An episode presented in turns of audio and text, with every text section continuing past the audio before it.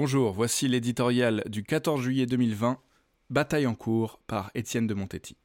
Le traditionnel défilé du 14 juillet se déroule cette année dans des conditions particulières. Prudence oblige, il n'y aura pas de public, peu de troupes à pied, essentiellement les écoles, peu d'engins motorisés. La crise sanitaire est passée par là. Ce serait un comble qu'une prise d'armes donne l'occasion au virus de reprendre l'offensive. On sait que depuis le début de l'épidémie, le président de la République use volontiers du vocabulaire militaire.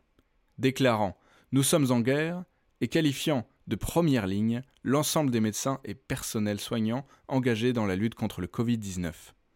Ces mots ne sont pas que rhétoriques, car l'armée a pris toute sa place dans la mobilisation générale aux côtés de la police, de la douane, des gendarmes et des pompiers.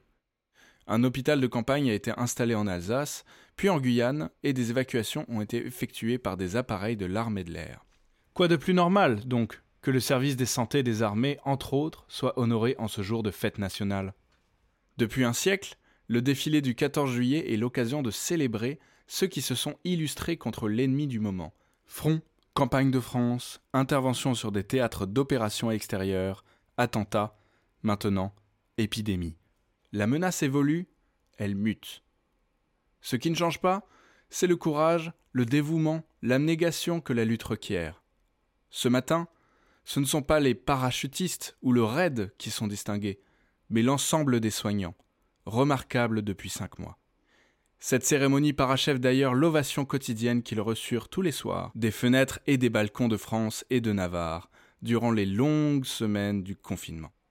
Notons toutefois qu'un défilé, dans la tradition des triomphes romains, consacre généralement une grande victoire. Celui de 2020 honore des hommes et des femmes engagés dans un combat qui est en cours. Pour paraphraser le général de Gaulle, contre le coronavirus, la France a gagné une bataille, mais elle n'a pas encore gagné la guerre.